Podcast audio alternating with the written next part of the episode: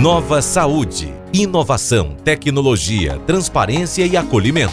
Apoio Secretaria da Saúde do Estado do Ceará. Realização O Povo.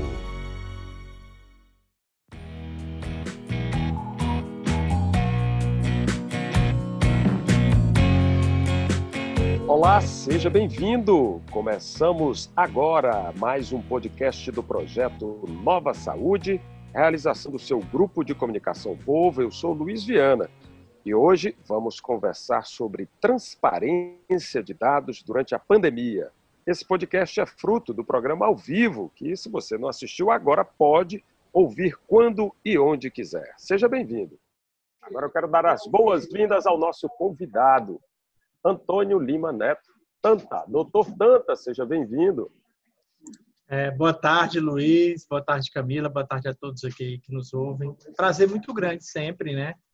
É, estar com vocês para a gente conversar um pouco sobre, sobre esse tema que talvez seja um dos temas centrais é, diante do que a gente vive nesse momento da, da pandemia, que é o tema da, da, confiabilidade dos dados, da transparência, da necessidade de você de você sempre ter, de você sempre ter acesso a, a uma fonte eh, de dados e a uma produção de informação confiável para que essas decisões sejam tomadas de maneira mais adequada.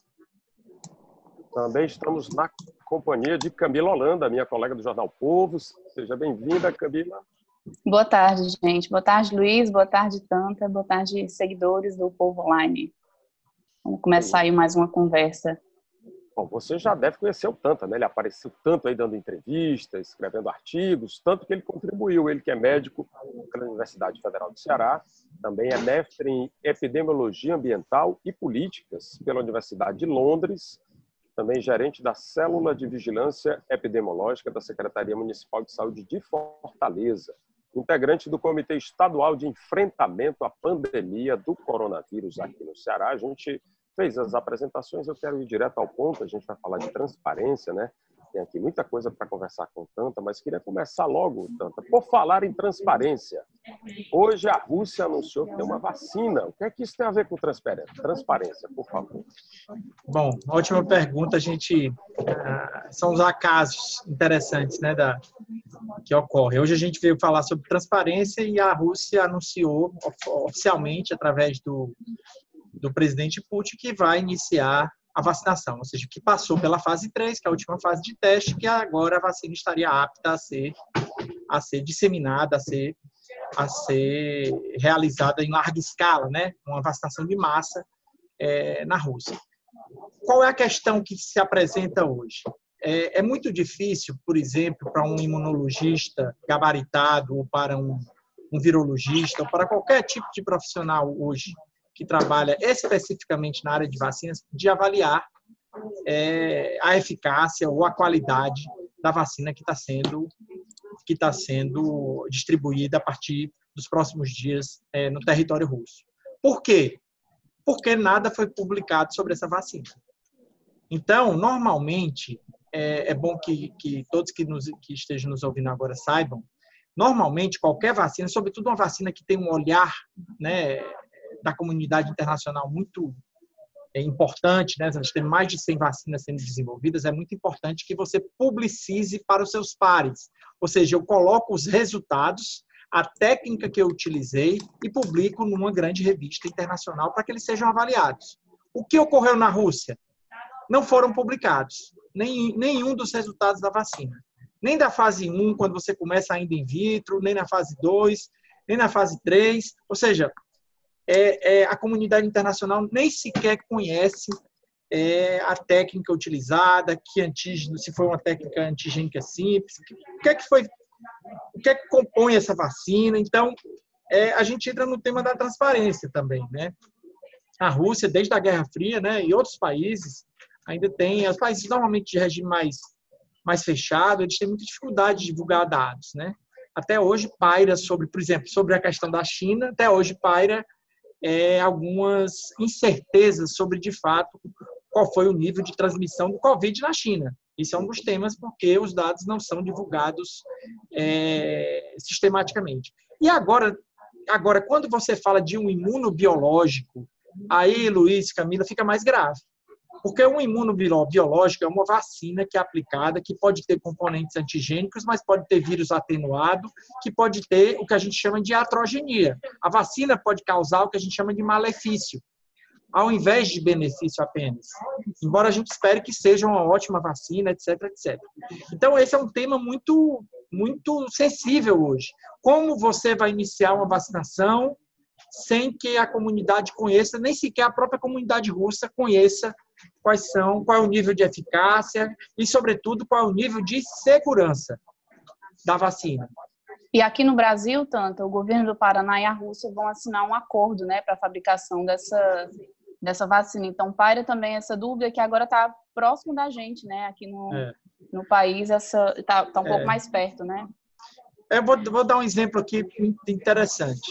É, a vacina da dengue, ela foi produzida, a primeira a vacina mais importante, que chegou a ser utilizada em alguns locais do Brasil, ela era uma vacina que, que supostamente protegeria contra os quatro sorotipos da dengue.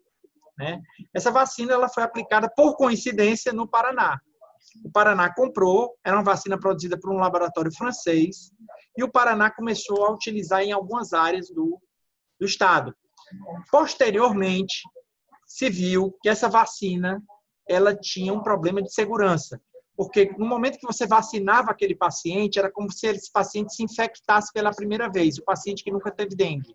Então, se ele uhum. tivesse uma segunda dengue, porque a eficácia não era a mesma para os quatro sorotipos, a infecção poderia ser mais grave. Então, uhum. isso foi publicado num periódico internacional, no caso no Lancet, e a vacina foi retirada de vários países, das Filipinas, inclusive aqui do Brasil, uhum. por conta de uma questão pequena, não era um não era um acréscimo de risco muito grande, mas só isso foi suficiente para bloquear a distribuição da vacina eh, pela Anvisa. Não bloquear, mas não recomendar, digamos assim, porque havia um certo incremento de risco, né? Ainda pairam, inclusive, muitas dúvidas sobre essa vacina até hoje.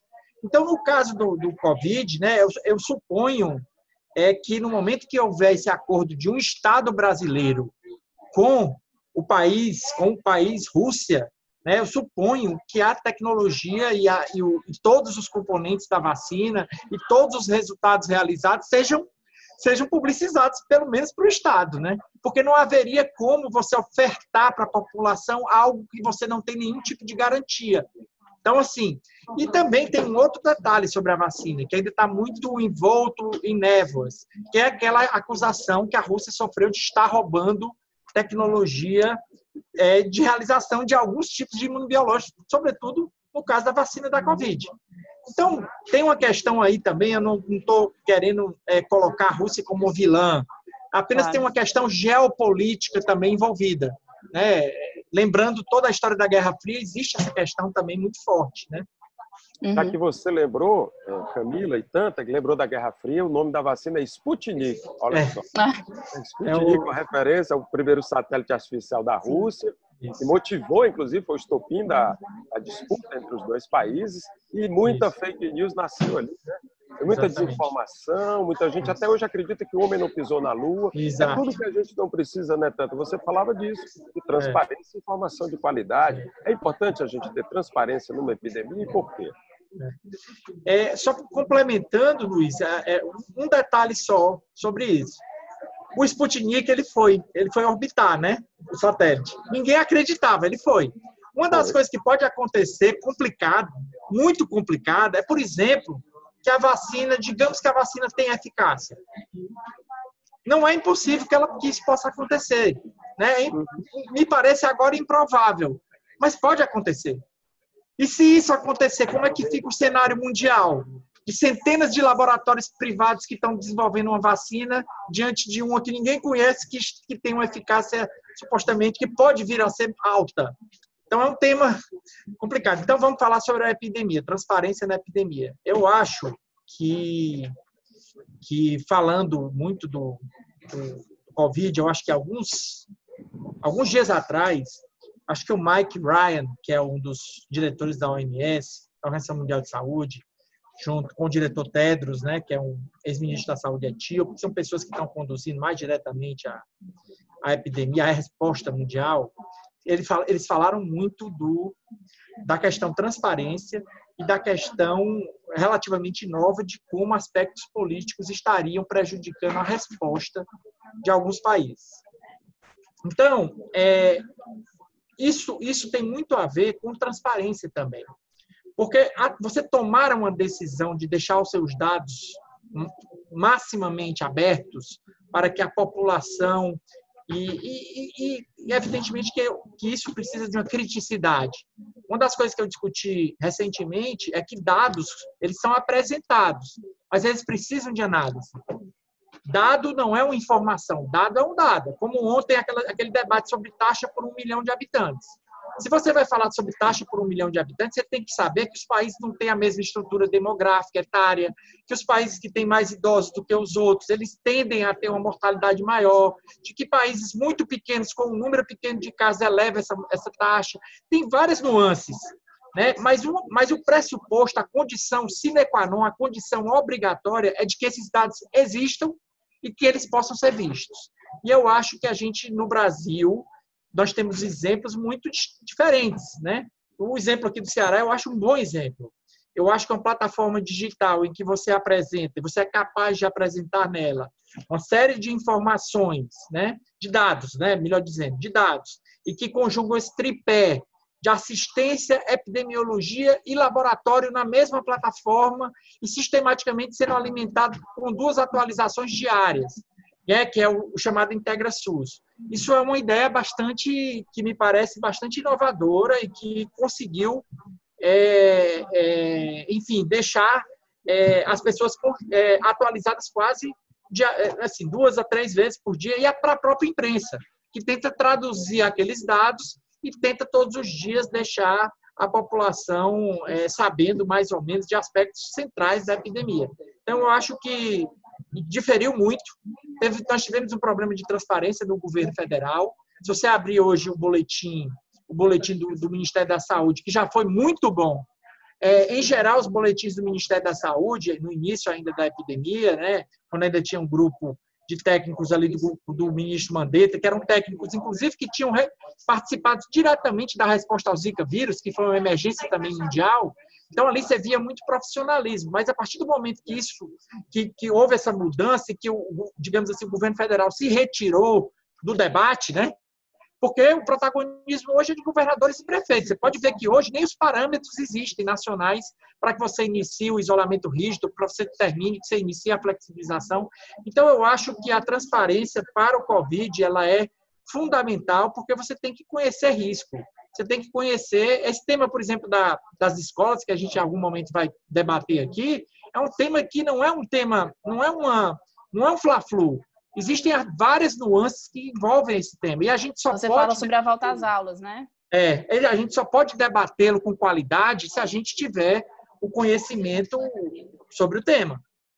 Agora é interessante também, tanto, observar como que a população tem se engajado, se envolvido também nessas cobranças é, tendo agora uma plataforma que é o IntegraSUS, né, que foi é, que estreou no ano passado, mas que se consolidou e que trouxe também melhorias do, na plataforma agora durante a pandemia, né, acho que durante o mês de abril.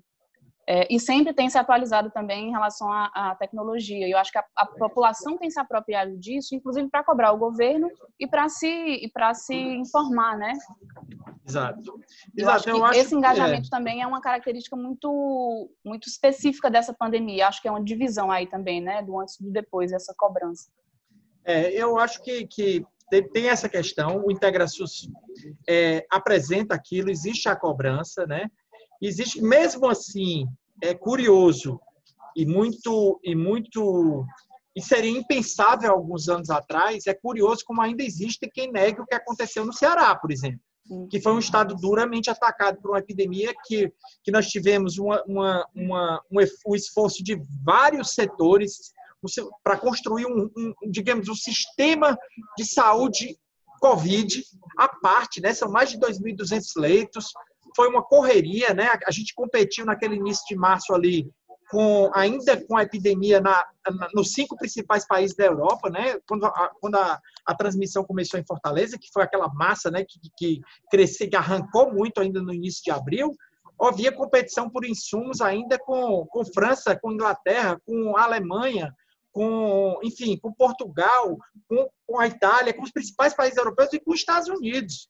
Então, Sim. naquele momento, assim, a gente não ter tido uma, uma atmosfera colaborativa, né, do governo federal, pelo menos apoiando, né, a, a, foi muito sério. E o IntegraSUS, você falou muito bem, ele se consolida naquele momento, né, que foi o abril, não que ele se consolide como IntegraSUS, o módulo do IntegraSUS hum. Covid. Né? Esse formato, ele se né? consolida, né? ele se formata e ele vai agregando muito, muitos, é, muitas informações que são essenciais para a tomada de decisão. Né? E eu acho que foi muito importante, porque eu, embora você possa classificar, se você for classificar pelo número de mortes, a taxa de mortalidade foi muito elevada no Ceará, em Fortaleza, etc., mas a, a, a, poderia ser muito maior, exponencialmente maior.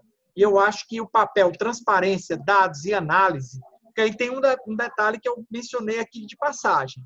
Análise é fundamental. Dados precisam ser analisados. Vamos... Porque dados eles não podem ser brutos.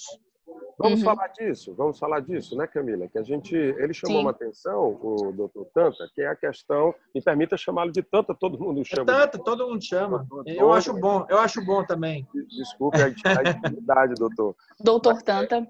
Doutor Tanta, eu gostaria que o senhor falasse sobre essa questão da transparência. E a gente fala, o IntegraSUS ele, tá, ele já existia antes da pandemia. Então, o Ceará, como ele, se ele pontuou e serviu bastante a pandemia, ainda bem que já tínhamos algo organizado, mas o que é essa transparência? É ter os dados organizados? É disponibilizá-los para a imprensa ou analisá-los? Porque muitas vezes a gente fazendo matéria, eu e Camila, a gente precisava conversar com você e com outros técnicos para que nos ajudasse a entender os dados do Instituto Hopkins, para que nos ajudasse a entender os dados do, porque os dados estavam lá, estavam organizados. Mas como analisar esses dados? O que é que eu faço diante dessa informação? Então, se nós, da imprensa, que estamos acostumados a trabalhar com informação, tivemos alguma dificuldade, quizá a população em geral, como é que ela bebe nessa fonte? Como é que essa transparência se materializa a partir da questão da análise? Você podia aprofundar um pouco isso, por favor? É. Bom, é, normalmente, qual, qual, foi a estratégia que eu acho que foi acertada? Né? Assim, meio governo estadual, vários, eu não estou citando o Ceará porque eu conheço melhor, mas poderia citar Pernambuco, que seguiu um, um roteiro parecido, DF, Distrito Federal também, conheço mais um, um pouco mais, é, um pouco menos, quer dizer, algumas experiências aqui em Alagoas, também no, no, no, Maranhão, que é mais ou menos o seguinte: você disponibiliza o dado, Luiz, e você tem que tentar traduzir esse dado, pelo menos num boletim semanal de tendência.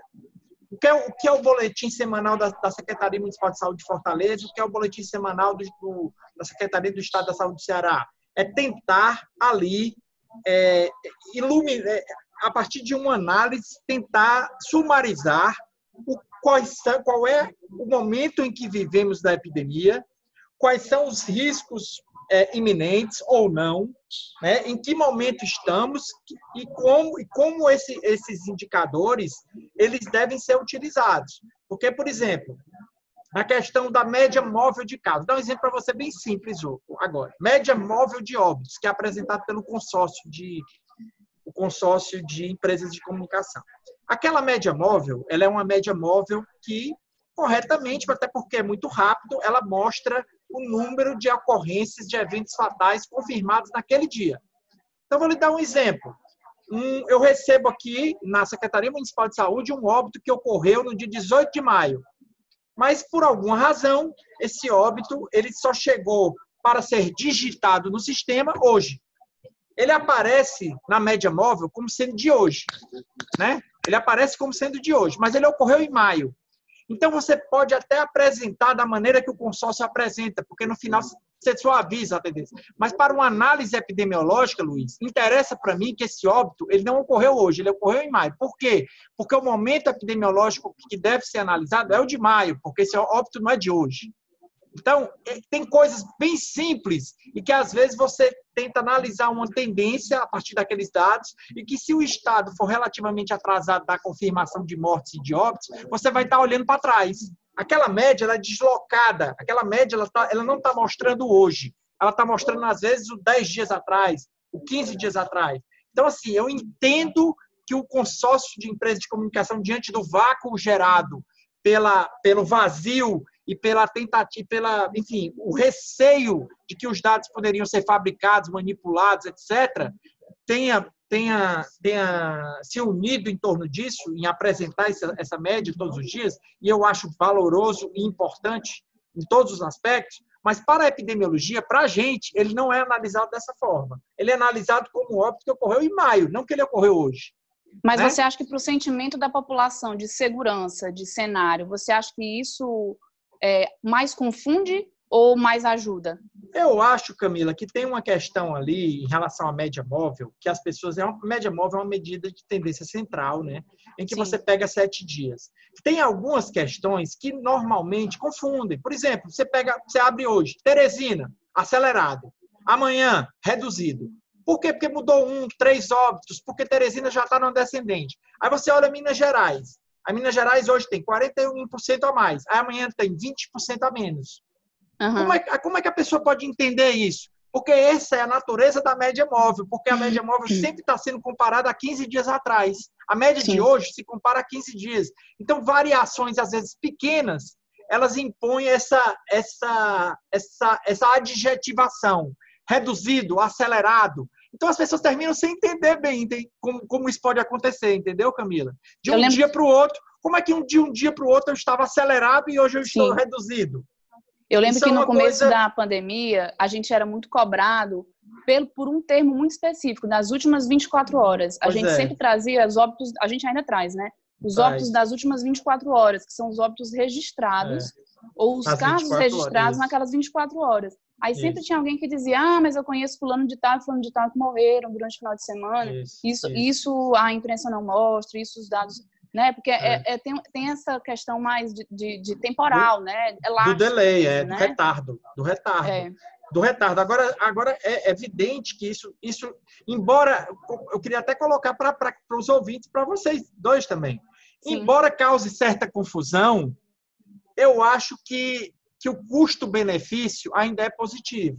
Sim. Embora, evidentemente, que se eu fosse apresentar pra, para a população, se você me pedisse para apresentar, eu não apresentaria a média móvel de registros diários. Eu mostraria a média móvel de acordo com a ocorrência do óbito.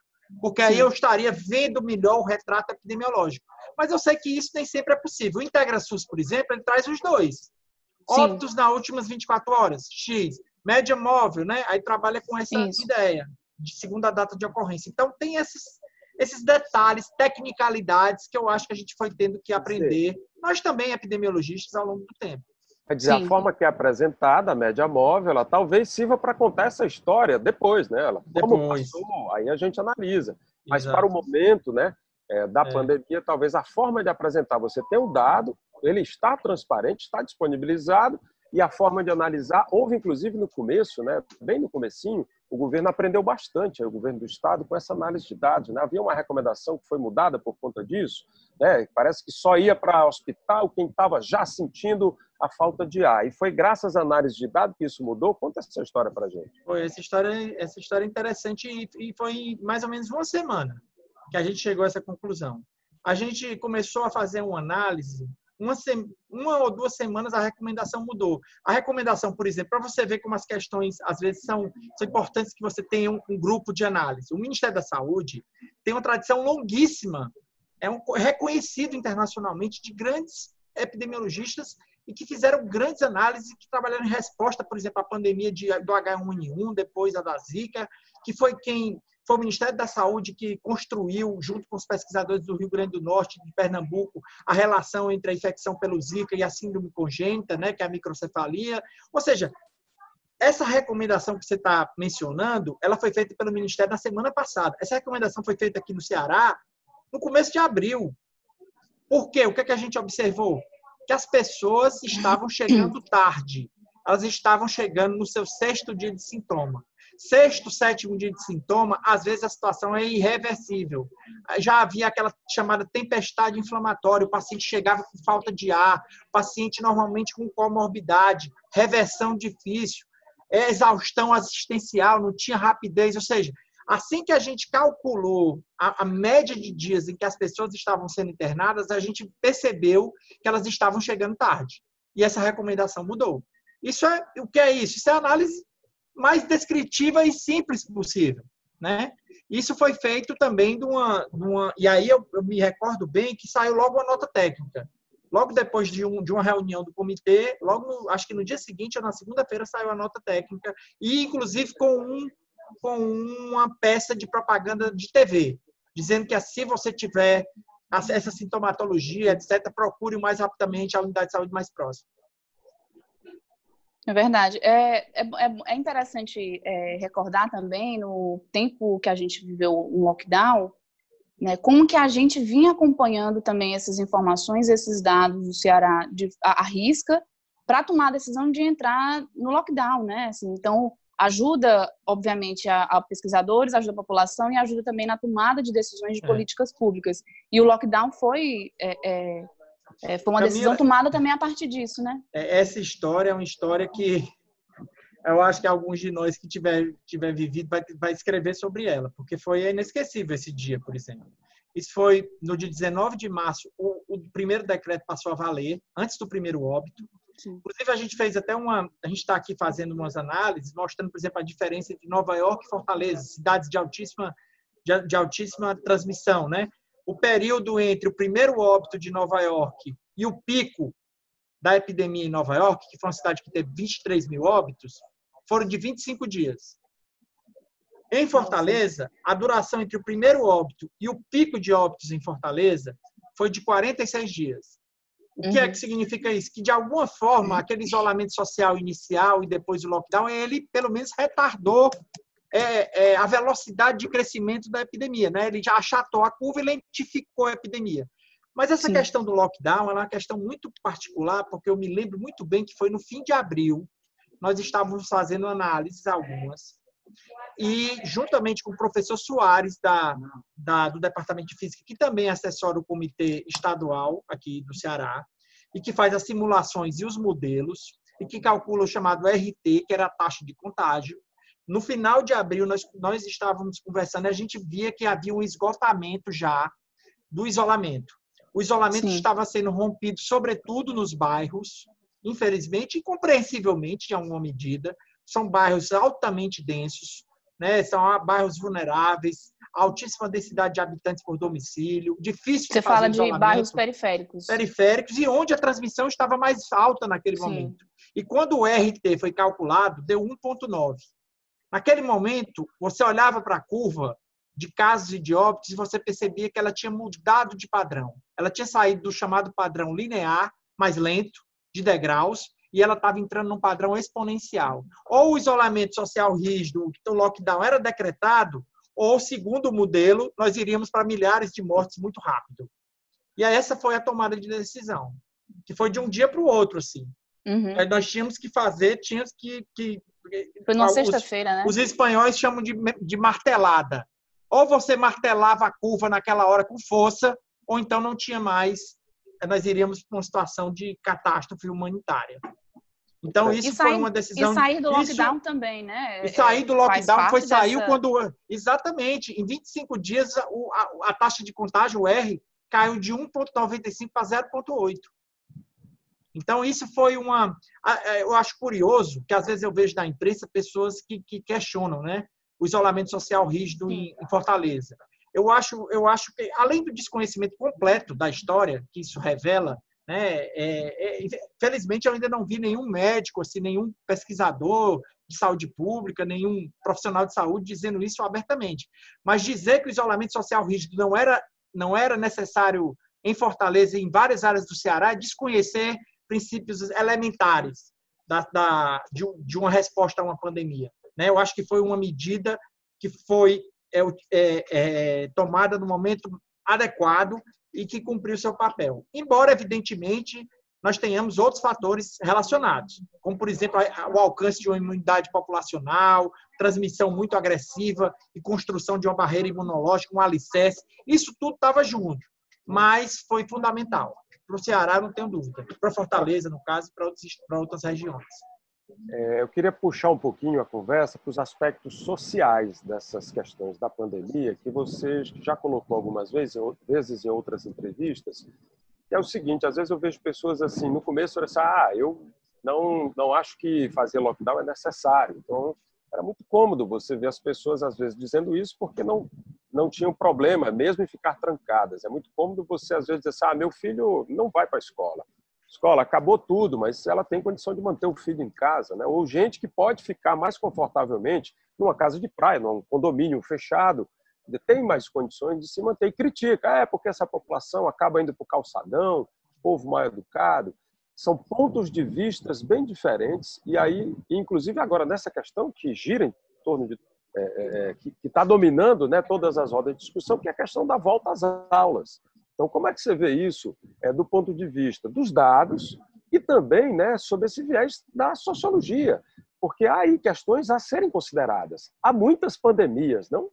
É muitas muitas pandemias. Ótimas considerações. É, é, eu, inclusive, tenho debatido isso até com colegas que pensam diferente. Eu acho que, que o epidemiologista, nesse momento, que, que os epidemiologistas ganharam protagonismo em vários lugares aí do mundo inteiro e participaram de tomadas de decisões. Um lockdown impede você de sair de casa. Então, são decisões que você está interferindo muito fortemente na vida das pessoas. E eu acho que quando a gente trabalha com esses dados, a gente tem que ter é, a perfeita dimensão do que eles significam também do ponto de vista é, de decisões do ponto de vista social. Então, por exemplo, você dizer hoje que, que as aulas não retornarão, mesmo que os indicadores estejam bons, mesmo que a circulação viral. Porque, por exemplo, digamos assim, a, a nossa última pesquisa, foi divulgada semana passada, foi uma pesquisa inovadora foi liderada é, pelo, pelo município e pelo Estado, que pela primeira vez fez um inquérito também com PCR, com a coleta do, do vírus no nariz. Essa, a circulação viral em Fortaleza, ela deu de 1,1%. De, de 2.888 pessoas, 35 testaram positivos apenas. De crianças e adolescentes de 200, de mais de quase 300, de 1 a, a 19 anos, de 1 ano a 19 anos, apenas uma testou positivo. Então, o que é que essa pesquisa quis dizer? a circulação viral está baixa. A circulação viral está muito baixa. A segunda questão é como, como estão seus dados assistenciais e epidemiológicos? Eles estão bons.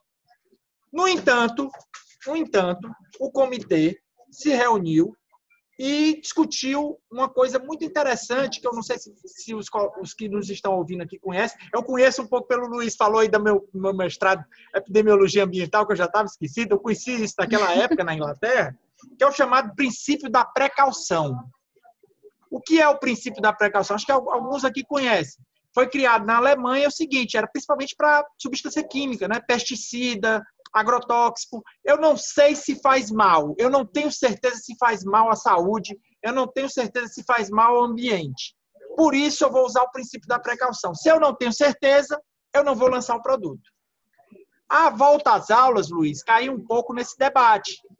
Afinal de contas, existe evidências de que a volta às aulas ela promove quase sempre um repique de casos aonde isso ocorreu? Ainda há, ainda não há um consenso estabelecido porque nós temos algumas variações e que elas dependem um pouco do grau também de imunidade que esse lugar teve, depende da, do protocolo utilizado, se foi adequado, se não foi, né, do grau de vulnerabilidade da população, da capacidade de ampliação de testagem, monitoramento de surto, depende de várias coisas, né? Então, por exemplo, na Europa foi publicado um relatório anteontem pela, pela União Europeia de que a reabertura das escolas nos lugares que ocorreu não promoveu aumento de casos. Mas em Israel, por exemplo, houve aumento de casos em algumas áreas. Nos Estados Unidos também houve em algumas áreas. Então, assim, até o momento, nós temos seguido um pouco a linha do princípio da precaução. Nós estamos só observando e as aulas estão, pelo menos, vão ser examinadas para o início de setembro. Eu, particularmente, acho que, é, é, voltando para a pergunta do Luiz, existem muitas nuances que têm que ser consideradas.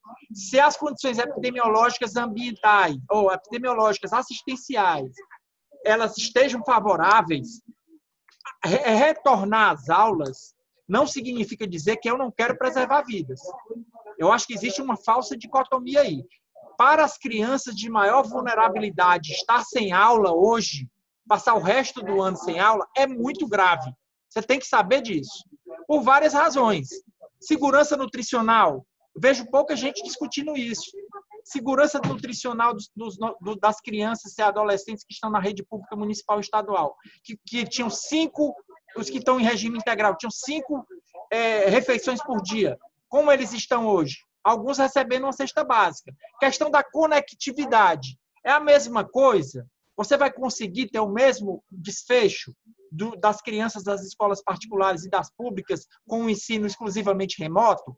Eu não tenho certeza. Então, são vários. Por exemplo, outro tema, acabei de ler agora, há poucos instantes.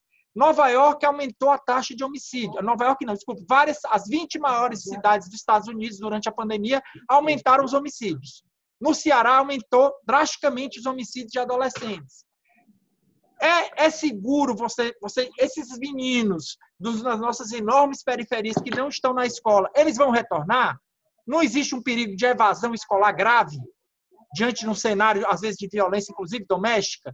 Então são muitos temas, sabe, que eu acho que esse, que evidentemente, que eu sempre digo isso, claro que se os indicadores permitirem, claro que se os indicadores estiverem bons, nós temos que discutir. A meu ponto de vista é o seguinte, nós temos que discutir porque recesso obrigatório escolar para pacientes, para pessoas e crianças vulneráveis é muito grave também. É só isso que eu acho que a gente tem, tem, tem que ter Acrescento aos, ao que você falou a questão do trabalho, né? Porque muitas vezes as pessoas falam, para muitas famílias, ainda bem, que manter as crianças na escola não é imprescindível para que os pais possam trabalhar. Exatamente. Mas para boa parte da população, aquela que mais sofre com o lockdown, ter que cuidar de uma criança é impedir o pai e a mãe de ganhar dinheiro. Tem um outro aspecto disso aí, né, Tanto? Mas Exatamente, tem esse aspecto, é fundamental isso. O que, é que os dados dizem hoje? A gente precisa ter uma imunidade de rebanho para que isso aconteça? É a vacina que vai apontar? Qual é o caminho que vocês, imunologistas, estão, que fonte vocês estão bebendo para que essa decisão seja tomada? Eu acho, Luiz, que essa, essa decisão vai ser tomada da seguinte forma: se a gente tiver de fato é, vão ser realizados possivelmente inquéritos com escolares, estamos expandindo muito a ampliação de testes, né, para aumentar a capacidade de rastreamento, de identificação de eventuais surtos localizados.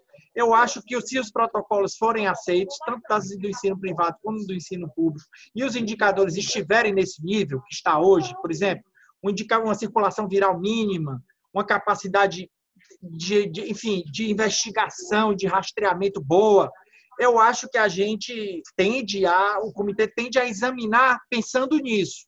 Agora, se você me, me perguntar sobre alguns outros aspectos, por exemplo, de infraestrutura, né? se as escolas vão conseguir cumprir exatamente no mesmo nível todos os requisitos de segurança para professores, para alunos, né? Eu acho que esse tema também entra no jogo. Esse tema entra no jogo. O que eu, o que eu penso apenas é que o, o retorno às escolas ele não é um fla-flu. Ele tem que ser baseado nas evidências. Ele não pode ser assim, é, se as crianças voltarem, vão morrer milhões de pessoas. Porque isso não foi visto em canto nenhum do mundo. Então você tem que ser capaz de, de ter serenidade. Essa eu é acho que pandemia é serenidade, calma. Tem que analisar Agora, as coisas com calma. Por que, que muitos governos jogam essa decisão para os pais? Vamos fazer uma assembleia, o que o pai decidir eu faço. Você acha que está correto? Não, é, é essa coisa de, de, democracia direta, Luiz, até acho legal. Tinha um amigo suíço que falava muito, que morava aqui no Ceará, que ela tinha que votar se ia mudar a altura do, da calçada da, em frente à casa dela. Democracia direta suíça, né? Eu acho, eu acho interessante democracia direta, desde que seja para decidir se vai ter calçado ou não. Mas aqui nós estamos falando de outra coisa, né? Nós estamos falando assim, os pais decidirem apenas se querem ou não querem, isso é um pouco muito arbitrário, porque isso envolve muitos aspectos técnicos. Eu não digo que não devam ser ouvidos. Evidentemente que tem que ser ouvidos. Evidentemente que, que temos que respeitar medo. Medo é uma questão subjetiva. As pessoas estão com medo. Eu, eu tenho o maior respeito por isso. É, é, então, eu acho que todos têm que estar nesse debate. O modelo híbrido esse ano eu acho que tem que ser oferecido para quem pode, para quem teme, para quem tem. Mas tem outras pessoas, como você mencionou, que não tem essa opção. Tem crianças que não têm onde ficar. Né? Tem crianças que não terão onde com quem estar. Né? Elas tem... não, não poderão fazer o ensino remoto. Elas não poderão, tem... simplesmente porque não tem com quem elas estarem. Então tem... tem um comentário aqui, Tanta, que é da Benedita Show aqui na nossa página no Facebook, na live, né? Ela diz: não existe cura e curados, porque não existe vacina com um ano de eficácia. e ela critica a, a, as vacinas da China, de Oxford, é, é, fala que das fases do protocolo de morte, ela fala sobre isso, e fala que não atingimos o pico. Eu queria que você comentasse um pouco em relação a isso, é, em relação à vacina que ela fala, né? Não existe cura, não existem curados porque não existe vacina. Então, eu acho que ela está questionando também esse, esse, nosso, esse nosso debate e fala que ainda não atingimos o pico, sendo que há pouco tempo você disse que já houve, né, pelo menos aqui no Ceará, houve já um pico, é, e a gente e chegamos ao platô, né, a gente agora vê uma queda no número de casos, no número de óbitos, eu queria que você comentasse essas duas observações é. da Benedita. Sobre a vacina, eu, eu acho, não sei, não sei porque ela está afirmando isso, porque a, a, ela pode ter razão em relação à vacina russa, a gente comentou, né, que a gente sabe muito pouco, Sim. mas demais têm sido publicadas as fases, né? as fases a do Butantan menos com a China, né? Mas a, uhum. a, vacina, a vacina de Oxford tem sido publicada as fases e a vacina da Pfizer também. Então eu acho que talvez ela se refira a isso. Sobre curado, não existe cura porque não existe vacina. Ah, eu não entendi muito bem, porque por exemplo, não existe vacina para dengue, mas quem teve dengue se curou ou não?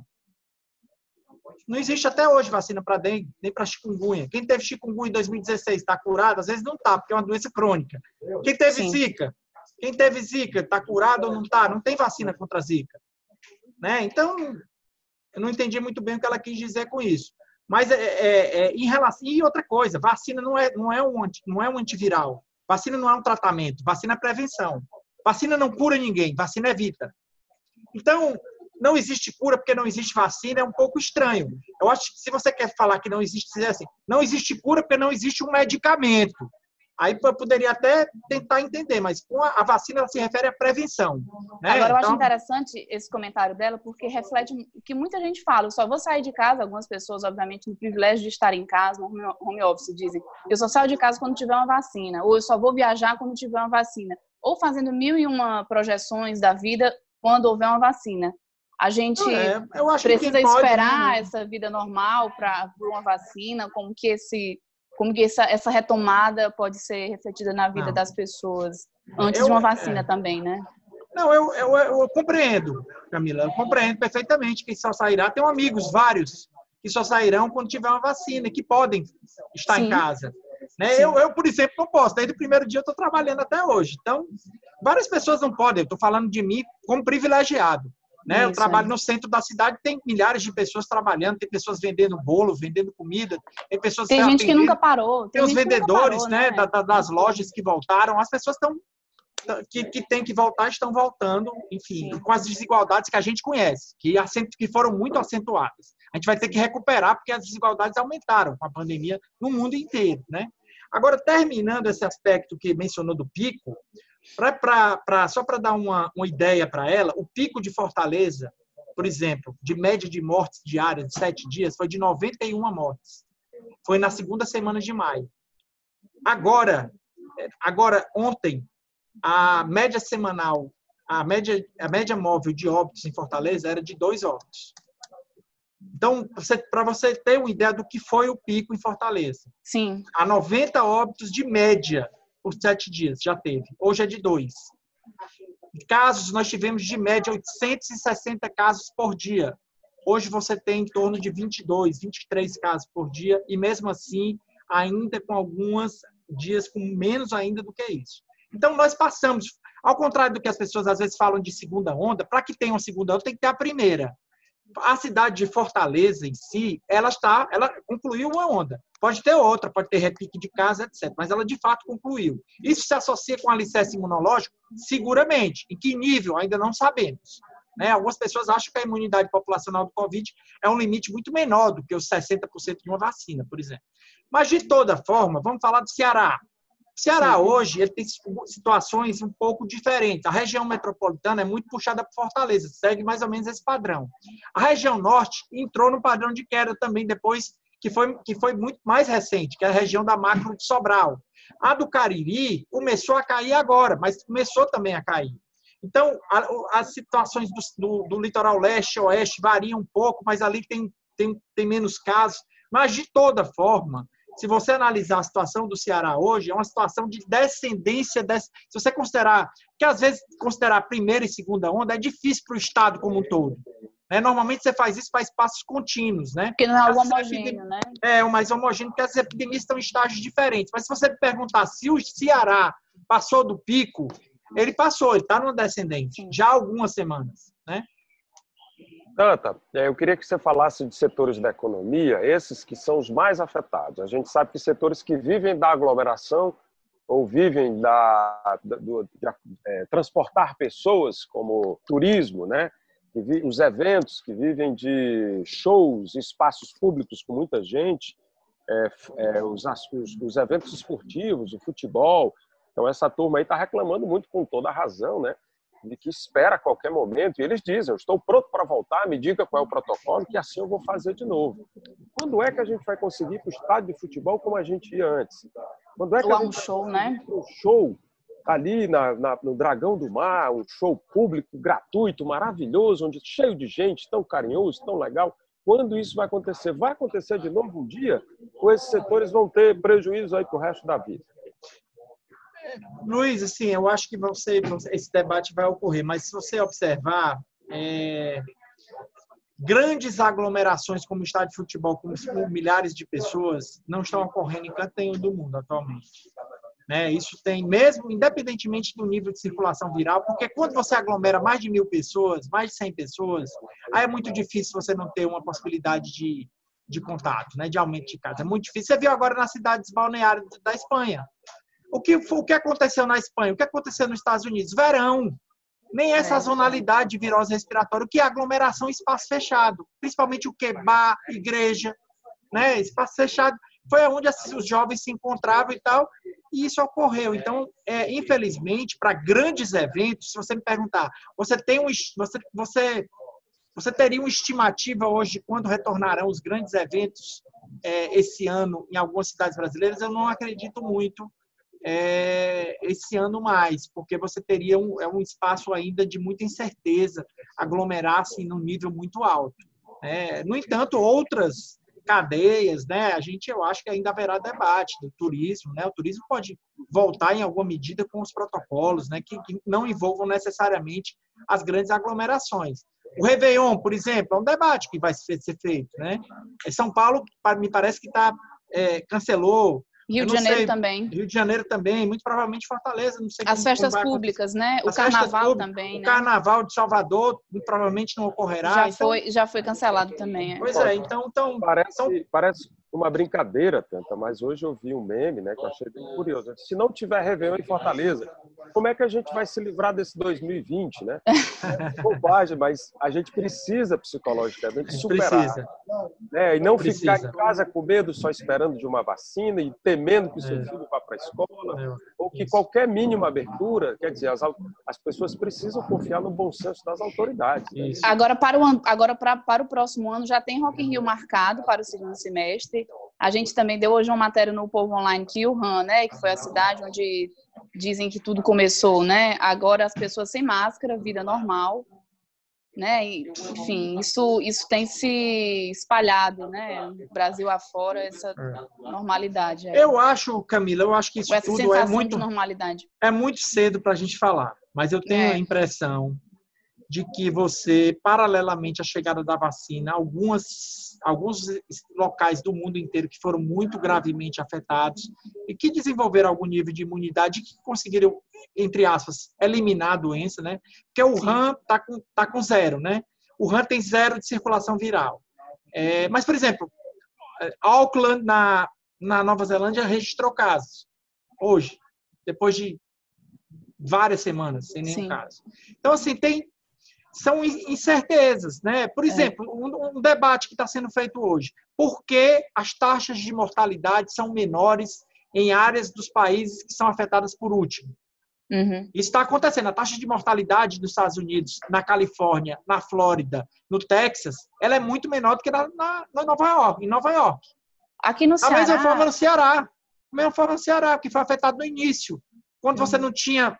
Ou seja, tra o tratamento hoje é muito melhor, as evidências são melhores, a condução dos pacientes é melhor, né? já se conhece mais a doença, já se conhece Sim. elementos preditores de gravidade dos pacientes, ou seja, tem um, um tempo mais adequado para se preparar, Né? Isso aconteceu em vários países, né? onde a circulação viral houve, não foi tão intensa e nem teve um grau de, nem teve uma letalidade tão grande como nas, nas, nas cidades que, que foram afetadas. Você falou, Tanta, sobre a média móvel de óbitos, né? Que estava ali entre dois, três por dia aqui na, na cidade.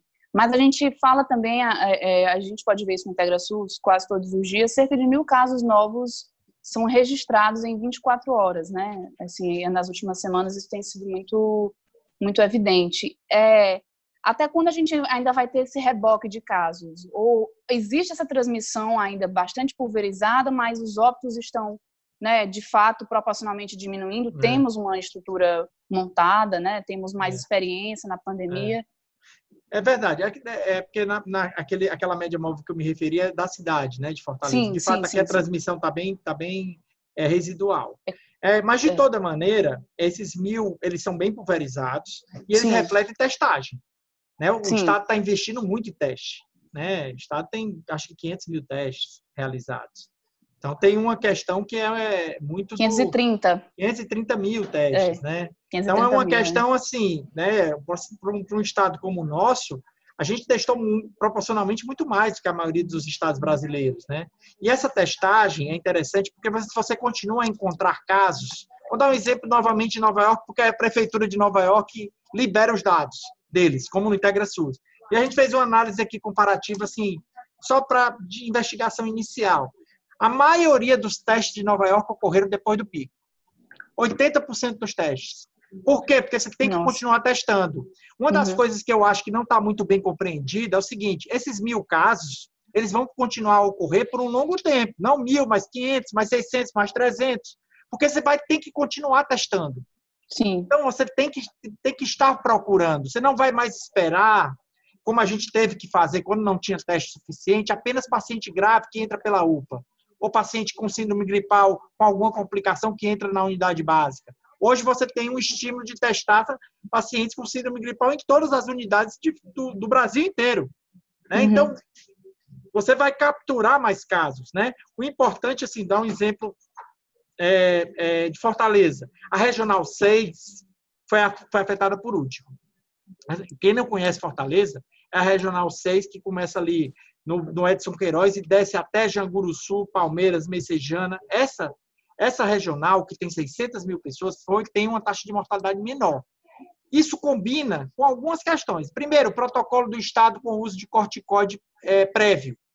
Parece ter sido uma boa, uma boa solução.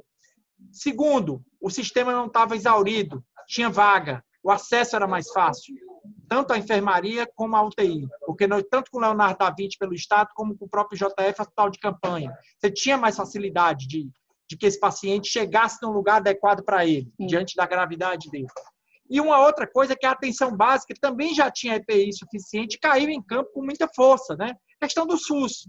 Poucas... Uhum. O SUS deveria ser um patrimônio nacional, como é o sistema de saúde britânico, né? Que, que nas Olimpíadas as pessoas desfilavam com a camisa do NHS. Patrimônio, né? É, pra, só uma curiosidade para os que não sabem, uma das razões do Winston é, Churchill ter perdido a eleição para primeiro-ministro depois de ser um herói da guerra foi porque ele era contra a criação do sistema universal britânico na, na Inglaterra. Então, hoje, ele é um patrimônio da sociedade britânica, como o SUS devia ser nosso. Mas o, nosso é, mas o nosso é um sistema misto, né? O nosso Sim. tem a coisa do plano, é. que é 30%, 28%, e tem os outros 72%. Então, assim, essa pandemia mostrou como nunca o que, do que o SUS é capaz, se for cuidado com o devido carinho. E que nós, da classe média, passemos a usá-lo, como a classe média Sim. britânica usa o NHS. Porque enquanto a classe média não for para o SUS, sempre haverá essa conversa de sempre. O SUS não presta, é muito ruim, porque você não, não conhece bem. E agora a gente conheceu, pelo menos, a capacidade que ele tem de responder. E porque tem uma classe média também que quer se descolar do que é público, né? Não quer se associar ao que é público. O é professor Márcio né? Tavares disse no primeiro caderno da gente, são quatro cadernos, no primeiro caderno, um mês atrás, ele pegou e disse o seguinte, foi o SUS que segurou a onda da pandemia, né? Eu acho que é muito isso também, né? Para além do que uma uma fatia da classe média alega, alegava pelo menos, né, de querer se descolar do, do, da saúde pública, foi é o SUS quem tem segurado, né?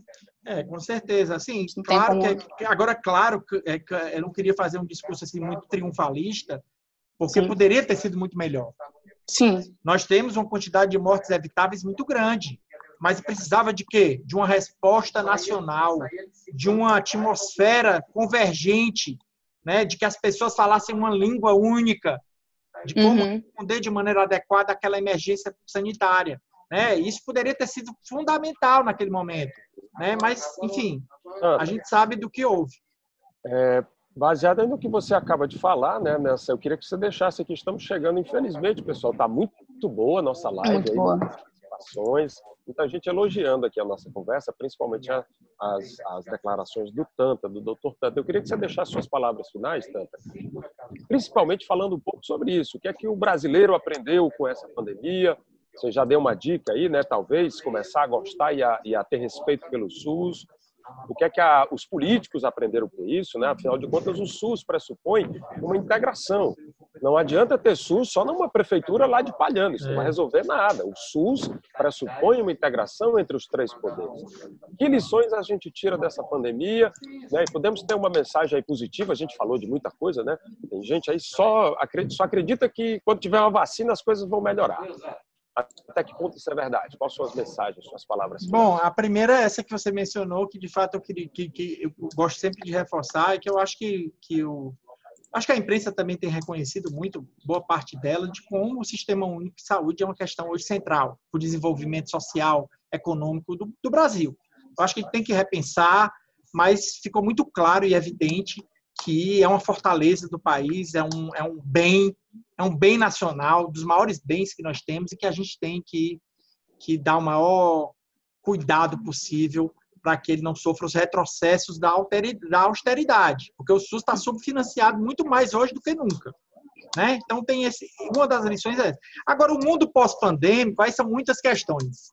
Eu acho que tem um artigo, eu não sei se vocês leram, que o nome do artigo era era as pandemias e o desenho da humanidade o quanto as pandemias mudaram o desenho da humanidade. Né? A, uhum. pandemia, por exemplo, de, de, de praga, na, da, da peste, né? que, que saiu da, da Arábia, passou pelo, pelo antigo Império impediu o Império Romano de se reerguer a Europa, foi a peste. Né? Então, você tem a, a, a própria pandemia do, em seguida da gripe espanhola, ela impediu uma série de movimentações que estavam ocorrendo. E essa, e essa, e, e, e em relação a, a, a, esta que nós estamos vivendo, a gente não sabe bem algumas, alguns dos impactos. Eu acho que tem impactos muito objetivos, que é isso que a gente está fazendo aqui agora, que é que esses contatos vão ser mais frequentes, que as viagens Sim. desnecessárias não irão mais ocorrer, que a gente está cada vez se comunicando melhor eletronicamente, virtualmente, fazendo coisas, sendo produtivo, etc. Mas que a gente tem que ter sempre em mente de que talvez uma, maior, uma das maiores características do, seu, do ser humano seja o gregarismo. E o gregarismo, eu não tenho certeza se ele se constitui exclusivamente do modo virtual. O nosso gregarismo a gente precisa estar perto, eu acho, às vezes. Então, eu acho que também isso não vai ser apagado da natureza humana. Eu acho que isso não vai. É, de toda forma, entre as lições, além dessa questão do SUS, tem as, tem as questões que são, é, enfim, das nossas vulnerabilidades e desigualdades. Porque, mesmo em Nova York, eu não sei se vocês sabem, o índice de desigualdade de Nova York é enorme, parecido com uma cidade riquíssima, Sim. mas muito desigual. Então, Fortaleza, Recife, Manaus, São Paulo, onde é que ocorreram? A, taxa de mortalidade foi maior, foi mais importante? Foram nas classes menos favorecidas, mais vulneráveis, com habitações é, piores. Ou seja, a gente tem que ter muito claro de que essa pandemia ela acentuou essas desigualdades e que a gente, para ser nação, a gente não pode ter esse nível de desigualdade, porque ele é, ele é, é, é impensável para a gente ter uma nação unificada mais. Eu acho que esse é um tema que vai surgir, está surgindo, né? Quando você sabe que 70% das mortes dos 23 mil que morreram em Nova York eram negros e que a população negra de Nova York é só 30%, você está vendo ali que ali tem acesso. Abismos, a mesma forma né? em Fortaleza. A mesma forma, 80% das mortes ou mais são de, de, de, de pacientes de indivíduos que moravam em bairros de baixo e muito baixo IDH. Então, uhum. evidentemente que aí tem uma, uma questão que tem que ser discutida do capitalismo e como o capitalismo vai lidar com isso melhor.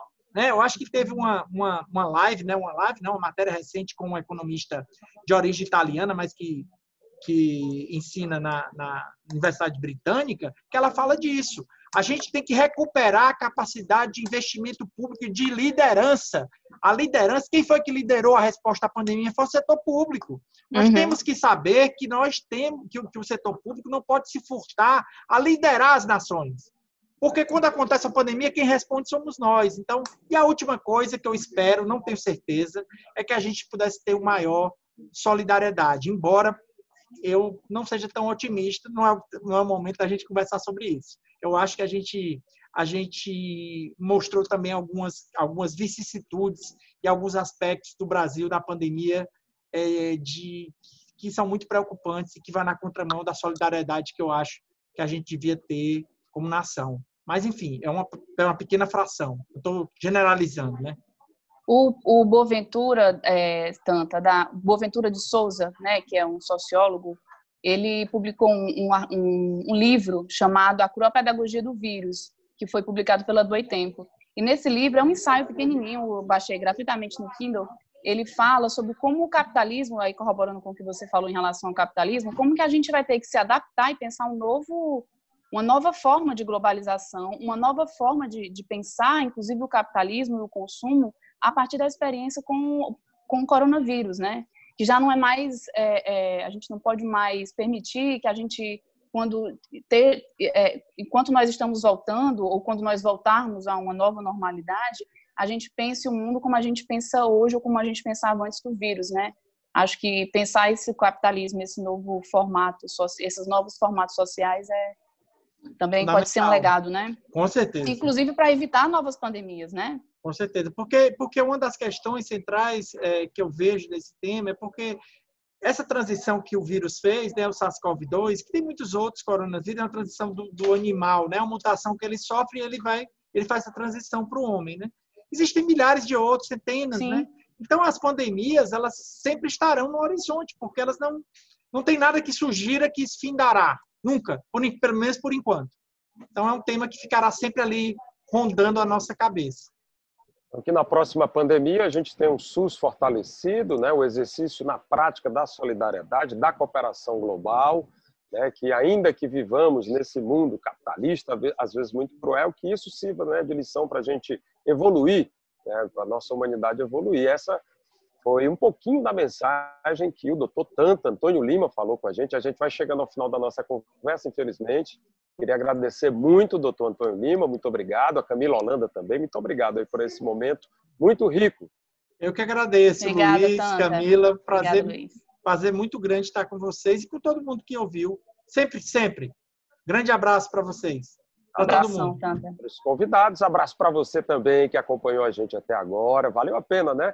Lembra você que esse conteúdo ele vai estar disponibilizado, você pode assistir de novo em vídeo, também pode ouvir em podcast, numa situação aí mais conforto para você. Sexta-feira tem outro caderno, onde o doutor Tanta também deu uma entrevista muito legal, você pode aprofundar-se aí no tema. Então, a vocês, convidados, obrigado a você também aí que me participou, muito obrigado. E a gente vai encerrando aqui a nossa live de hoje, do Nova Saúde, do Grupo de Comunicação Povo, com apoio da Secretaria de Saúde do Estado. Um abraço. Até mais. Tchau. Até mais.